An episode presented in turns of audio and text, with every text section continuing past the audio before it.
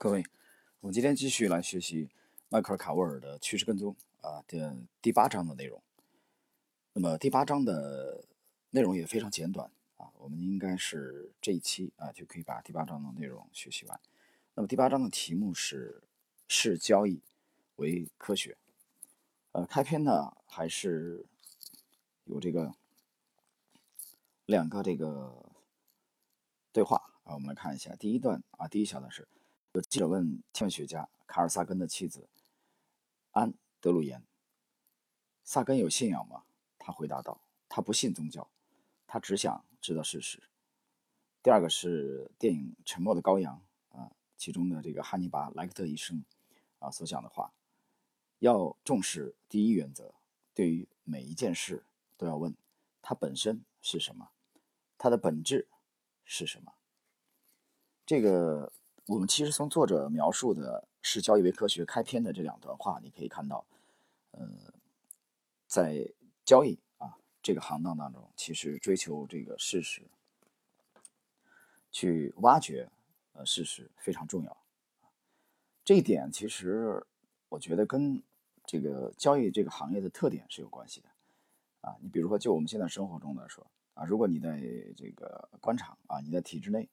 啊，你动不动就想知道事实啊，那你就很麻烦啊，就很麻烦。你应该走不远啊，可能就被消灭掉了，被干掉了。就像电视剧里边啊，你最多可能只能活两集啊，就牺牲了。但是做交易这个行业不一样啊，你必须得追求事实啊，追求真相是什么？好，我们来看第八章的正式内容。趋势跟踪交易者把交易当做一门科学。他们像物理学家一样看待这个世界。以下是韦伯斯特词典关于物理学的定义：自然科学或自然物质科学属于科学的分支啊，研究物质的规律、属性以及作用于其上的外力，特别是研究改变物质一般属性的原因的自然科学、自然哲学。物理学和趋势跟踪有许多共同之处，它们都是基于数学，都是用模型来描述关系。并坚持用现实世界的应用来检验模型。呃，这个在之前的几次啊，有一次这个专访当中啊，我还提到这一点啊。那么乐奇投资的这个主持人向我提问，他说：“啊，你们的这个信仰啊，在谈这个趋势跟踪的信仰的时候啊，我其中就提到了牛顿第一运动定律啊，提到了这个能量守恒，还提到提到了这个世界大同啊，或者是。”啊，当然，如果是，呃，归结到我们这个中国传统的这个啊，我把它叫做万法归一。我觉得至少是有这三个啊，信仰这方面的这三大法则是我们啊遵循的。好，我们继续来看后续内容。管理资金就像做物理试验一样，意味着处理数字和变量。物理学实质上是对我们周围世界的一般性描述，通过数学模型，这些模型可以描述不同类型的复杂事物。比如气体分子的运动，或者星系中恒星的动力状况，类似的模型同样可以运用于描述金融市场中的复杂行为。我们使用“交易的科学”这个术语，并不打算像某些工程师和科学家一样，他们设计了优雅复杂的理论模型，最后却忘记了保持事情的简单性。这是他们的缺点。人们很难保持事情的简单性，因为他们很容易。把简单问题复杂化。本章无法涵盖交易科学的全部主题，但可以让我们大体了解趋势跟踪交易者是如何采用科学的观察方法。啊，这里我要解释啊，作者提到了这个使用优雅复杂的理论模型啊，但是科学家呢，或者有相当多的科学家会忘记了保持事物的简单性啊，这点其实我深有感触。也就是说，呃，我们之前曾经这个学习过奥卡姆剃刀啊定律啊，如无必要，勿增实体。呃，昨天晚间一位这个这个啊我们的星友跟我交流的时候，我还再次提到了这一点啊。我用满汉全席和四四菜一汤啊打比方，他一下就懂了。那么，其实我们生活中的这个简单性啊也非常的重要，就是在设计啊你的产品的时候，我觉得做交易也是这样。模型的这个这个简洁，啊，是是我们从千万次的这个失败尝试啊试错当中这个比对出来的。啊，昨天晚间我还谈到了这个爱迪生的这个当时曾经发明电灯啊的灯丝啊，用了至少尝试了至少六千种以上的材料。那么简单性啊，我举个例子啊，比如说这个在二战的时候，俄国著名的这个呃枪械的设计师啊，卡拉什尼科夫设计的那个在风靡世界的啊卡拉什尼科夫的这个冲锋枪啊。非常非常有名，它的这个构造啊就非常非常简单，而且在实战当中啊，这个安装拆卸啊都非常的这个简洁，实战的性啊故障率又比较低，所以这样的产品就是呃我们在学习这个趋势跟踪这里面，作者再强调这个奥卡姆剃刀定律的时候，我觉得是对这个定律啊最完美的这个诠释，所以我们在交易中。也要注意这一点，就是你整个的这个交易体系、交易系统，啊，它到了想达到巅峰，那么它有一个特征，就是它应该是一个是非常简洁的，但这个简洁又不是啊普通人理解那个单纯的简单，它是经过了漫长的这个尝试试错交易以后，从复杂性当中提炼出来的。好，我们继续下一节的内容，形成批判性思维，像物理学一样。趋势跟踪交易者用一种开放的思维观察世界，他们调查研究并进行试验，像物理学家一样，他们批判性思考，他们提出巧妙、客观的问题，然后找到答案。这是他们能成为交易大师的关键原因。要想在交易中成功，要想在生活中成功，你需要培养提出正确问题的能力。聪明的提问能帮助我们深入的挖掘啊事物的本质，这是第一点，而不是盲目的提一些简单。而肤浅的问题。第二，清楚的表达为什么要问这样的问题，我们需要对此完全坦诚。第三，反思之前的行为，给我们纠正错误认知的机会。第四，正视自我的问题。第五，面对严峻的现实。第六，了解自己对事物的认识会受主观因素的影响，把客观数据考虑在内。第七，是我们看清哪些是最重要的部分。第八。让我们不会遗漏重要的细节。当我们和查尔斯·福克纳谈论批判性问题的重要性时，他先提到了非常重要的一点。我认为，最具批判性的问题可以质疑我们既有的认知：什么是事实、真相，什么是有可能的；其次是有助于形成统计思维的问题；最后是可以用来检测逻辑和一致性的问题。呃，作者这。这里再次提到，去这个探寻这个事物的事实和真相啊，这是我觉得每一个想达到巅峰的交易者啊，都必须去完成的这个工作。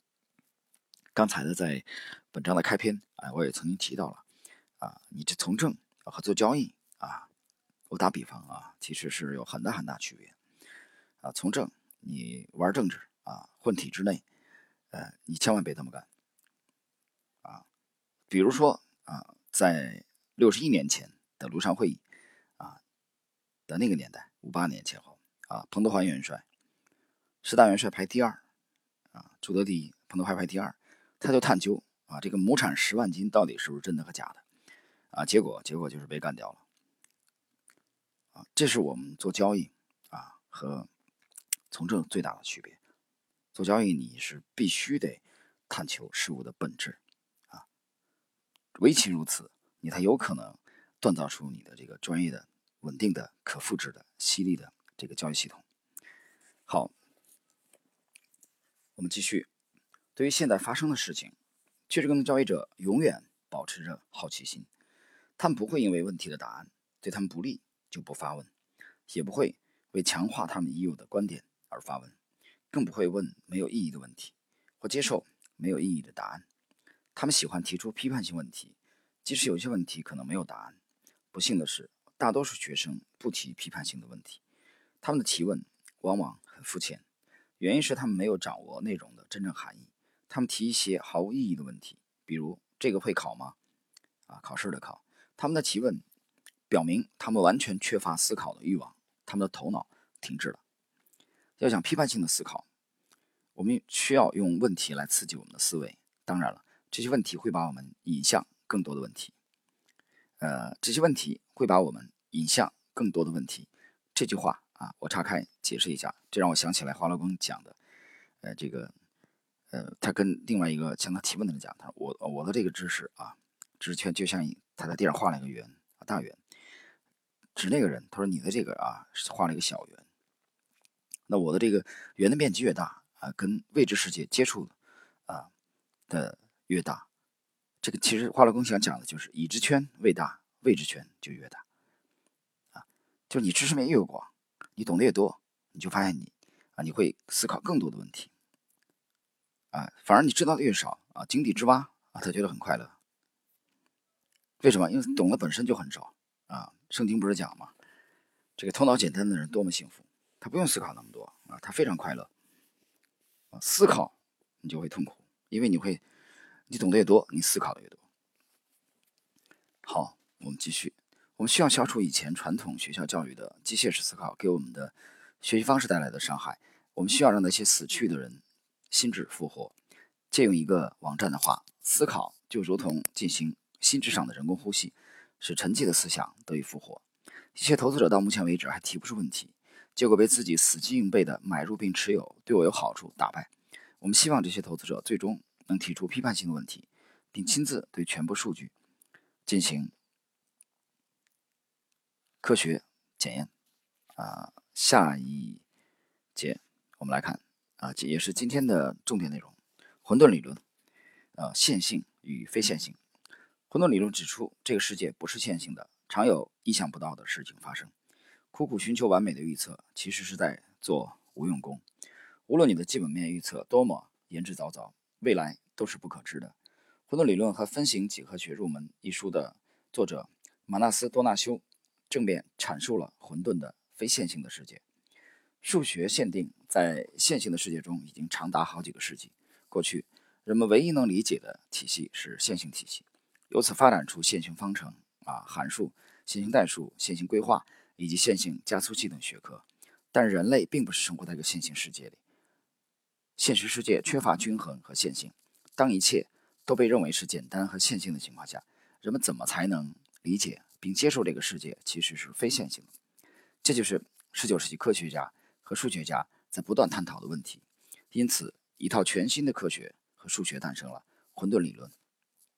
对于大多数人来说，非线性世界是一个全新的概念。不过，对于趋势跟踪交易者来说，它并不陌生。第四章描述的大事件就是非线性的。事件，趋势跟踪交易者在那些事件中获胜，就是因为他们期待发生意想不到的事情。他们不会害怕非线性、无因果关系的市场变化，因为他们的交易模式就是建立在不可预测之上。他们是怎么做到这点的？趋势跟踪交易者都具有统计思维，大多数人都没有统计思维。啊，这话讲得非常非常好。统计思维，趋势跟踪交易者具有统计思维，这是他们和大众的啊。非常明显的一个区别。我们继续，即便它有助于人们驾驭生活中的不确定性啊。本书第七章介绍的歌德·吉仁泽是统计思维力量的信徒。二十世纪初，现代科幻小说之父啊，赫伯特·乔治·威尔斯在他的政治评论文章中写道：“在现代技术社会里，如果我们想拥有一个受过教育的公民身份，我们需要做会学会三件事：读书、写字和统计思维。”到了二十一世纪初，我们离这一构想还有多远？在我们的社会里，大多数公民从小就学会了读书和写字，却没有学习统计思维。下面是关于统计思维的一个简单例子：一个关于男婴和女婴出生比例的案例研究。有两家医院啊，第一家医院每天大约有一百二十个婴儿出生，另一家只有十二个婴儿出生。平均而言，这两家医院每天出生的男婴和女婴的比例是一比一。然而有一天，其中一家医院女婴的出生数量是男婴的两倍。那么，哪家医院更容易出现这样的情况呢？优秀的交易者能很快说出答案，是规模较小的那个医院。但是，正如研究所示，对于外行来说，这个问题并不好回答。从理论上解释，随着样本数目的增加，随机偏差啊，这个随机偏差就是指的偏离总体平均值发生的概率会减小。出生性别的统计和趋势跟踪有什么关系？以两个交易者为例吧，平均而言，他们都有百分之四十的机会获利。其中一个交易者有一千笔交易记录，另一个交易者有十笔交易记录。那么在接下来的十笔交易中，谁更可能只有百分之十的机会获利啊，而不是一般的百分之四十？有的十笔交易记录的交易者更可能，为什么？因为交易记录越多，接近平均值的概率就越大；交易记录越少，偏离平均值的概率就越大。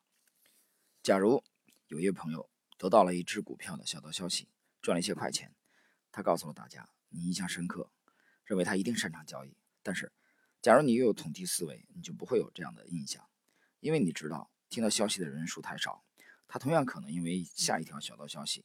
而亏掉老本，一条小道消息并不能代表什么，样本太小了。正是因为具有统计思维，趋势跟踪大师们能从个体户成长为业绩卓著的投资顾问公司，并且打败所谓的华尔街精英。为什么华尔街无动于衷，眼看着约翰·亨利和比尔·邓恩进入并支配本来啊他们应该控制的领地？因为华尔街过于迷信基准，华尔街追求的是平均化的指数绩效。而趋势跟踪交易者追求的是绝对收益啊，精彩，非常精彩。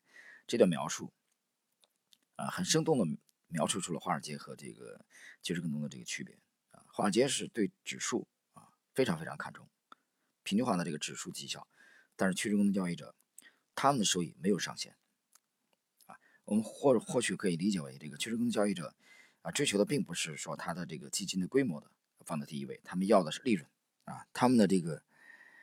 或者说他们更有信仰啊，或者你可以理解为他更有野心，他追求绝对收益。我们继续来看，华尔街的经纪商和投资银行受制于这个投资人的非理性要求，以基准为中间值，以偏离均值的程度来确定他们是盈利还是亏损。他们认为趋势跟踪交易者的绝对回报是行不通的。换句话说，围绕均值的波动啊，标准差是华尔街对风险的标准定义。呃，我解释一下啊，这个标准差其实挺扯淡的啊。这从我们这个看来，从我们实际交易中，但是呢，你去这个商学院去学习啊，你去这个经典的这华尔街这套东西里面，对标准差这些东西呢，非常的迷信。而且关于这一点，这个巴菲特已经不止一次批判过他们。呃，但是没有办法啊，约定俗成啊，几百年来的这个习惯。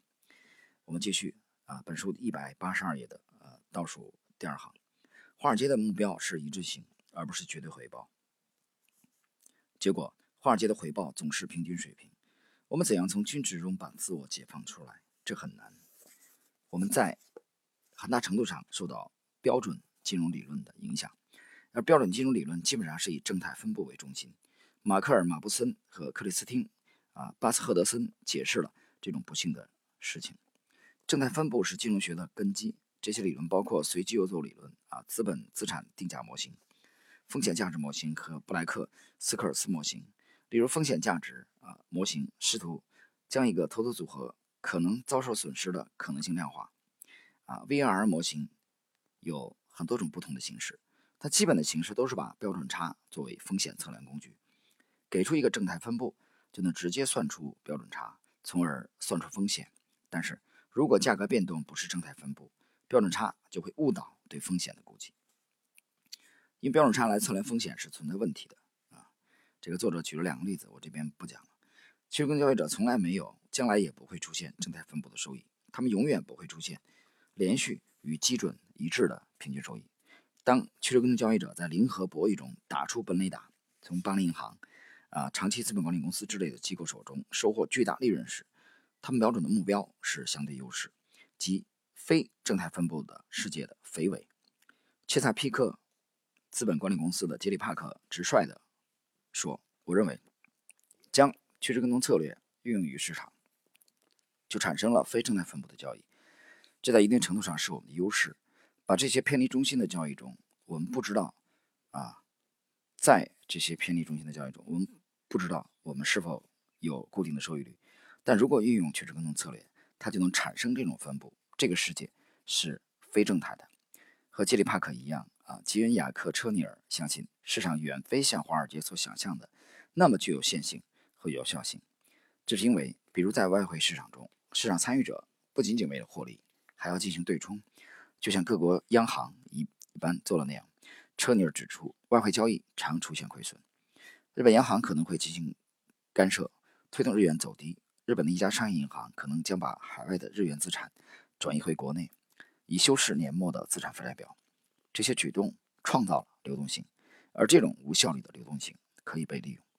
为了对趋势跟踪进行准确的评价，并更好地理解杰里帕克的话，就需要这个分析统计学的概念：偏度和风度。根据白金汉资产管理公司的拉里啊斯维德鲁的说法，偏度是测量统计分布的尾部收益的可能性，它高于或低于一般的正态分布。例如，收益率啊是负百分之三十啊，正的百分之五，正呃百分之十啊，正的这个百分之五啊十五的平均值是零，只有一个收益率低于零，其余三个都比较高。但这个负值比正值偏离均值啊更远，这种情况被称为负偏度。如果序列中出现在平均值左边，小于平均值的数较少，但偏离幅度比其他高于平均值的数的偏离幅度更大时，就出现了负偏度。如果序列中出现在平均值右边啊大于平均值的数较少，但是偏离平均值的幅度比左边的数偏离的幅度更大时，就出现了正偏度。或许你已经猜到了，其中交易者的收益具有正偏度。另一方面，这个风度用于测量最大值的这个幅度啊，这个峰是山峰的峰啊。解释一下，即平均值大多少或小多少，比正态分布发生的频率高还是低。高风度导致最大值幅度成为肥尾，肥尾说明与正态分布相比，出现极低和极高收益的可能性更高了。约翰亨利公司的总裁马克拉普斯曼啊茨恩斯基给出了他的观点：偏度可能为正，也可能为负。它影响分布的对称性。正偏度意味着正收益比负收益出现的概率更高。偏度测量的是意外事件的方向。风险管理应该将负面事意外事件的数量最小化。绩效中与分布不正常相关的异常值或极端值，显然会影响偏度。1987年的股市崩盘常常被看作是一个极端的异常值。举例来说，正的异常值将伸展分布的右边，因为。约翰·亨利公司的交易方法消去了亏损头寸，持有了获利头寸。从历史上来说，往往有一个正的异常值，从而获得正收益的机会更高了。同样的均值范围内，负偏度导致亏损的可能性更大。上述概念很实用，但人们常常忽视它们。很少有人在交易中使用统计思维，他们要么不理解，要么不承认偏度、风度和向上向下的波动性。如果你回避这些概念，你永远看不到。约翰·亨利和比尔·邓恩每天看到的事实，非线性世界的现实。我们进入本章的最后一节，啊，非常简短。复利是投资的魔法。吉罗杰啊，吉姆·罗杰斯并不是技术型交易者，但他靠交易趋势赚到了钱。他把复利摆在头等重要的位置。大多数投资者的最大错误是，总是认为自己应该做点什么。投资的技巧在于不损失钱，亏本会置你于死地，它会摧毁你的复利率，而复利是投资的魔法。这里我解释一下啊，吉姆·罗杰斯是享誉全球的，呃，前双赢基金的这个合伙人啊，他和呃风靡同样风靡世界的另外一位投资大师啊，这个乔治·索罗斯啊是早年是搭档啊，他也是他的这个助手，呃。罗杰斯后来单飞以后啊，就像这个这个一个说唱组合一样，单飞以后，罗杰斯这个也是以他的这个这个方式啊来交易，但是更多的罗杰斯的风格，你去研究，你发现他还是偏重于基本面，偏重于基本面多一些。那么后来他这个环游地球，哎，也有几部这个著作啊问世，也比较高调啊，吉姆罗杰斯是比较高调的。但是在这里边，大家会注意，吉姆·罗杰斯对复利非常看重啊。复利，复利呢是沃伦·巴菲特的这个价值投资，他们这一派非常非常看重的一点。好，我们继续来看啊，已经进入了本章的啊最后的一点点内容，就是本章是交易为科学的第一百八十四页的最后一行。你不可能一夜暴富，但通过复利，至少你还有机会。举例来说，如果你设法使自己每年赚百分之五十，那么你能在七年内让最初的两万美元账户增加到这个六十一万啊六千美元。你觉得百分之五十太不现实了，那就百分之二十五好了。换句话说，复利是绝对必要的。你可以每年赚百分之二十五，并花光你每年的利润。你也可以像比尔·邓恩那样，每年赚百分之二十五，把利润拿出来再投资，持续二十年，从而变得更加富有。在这个专注于瞬间满足的社会中，复利并不是能轻易做到的。不过，既然邓恩、斯科塔和亨利这样的交易大师能够在复利世界里兴旺发达，那么我们或许也能做到。作者在最后这一段讲了，在这个专注于瞬间满足啊，这个这是他提的词儿啊，这是迈克尔卡沃尔的啊，瞬间满足。我呢，其实今年我提出了一个说法是啊，立即实现啊，他这里的这个词儿啊叫瞬间满足。这个瞬间满足也好，其立即实现也好，其实坑害了无数的交易者啊。呃，我有一个观点，百分之九十的交易者是从一生的交易中。呃，很难获利的啊，基本上是以亏损告终或者自己放弃的，很难坚持下去的，因为这个行业的确是不容易，专业性太强。那么，但是有百分之九十当中，又有百分之九十的人是牺牲在了这个瞬间满足和立即实现当中。好，我们看本章的最后的要点部分啊，只有短短的几行，对本章要点的总结几句话。第一，用数据来定义风险至关重要。如果你不能用数据思考，那就不要做交易。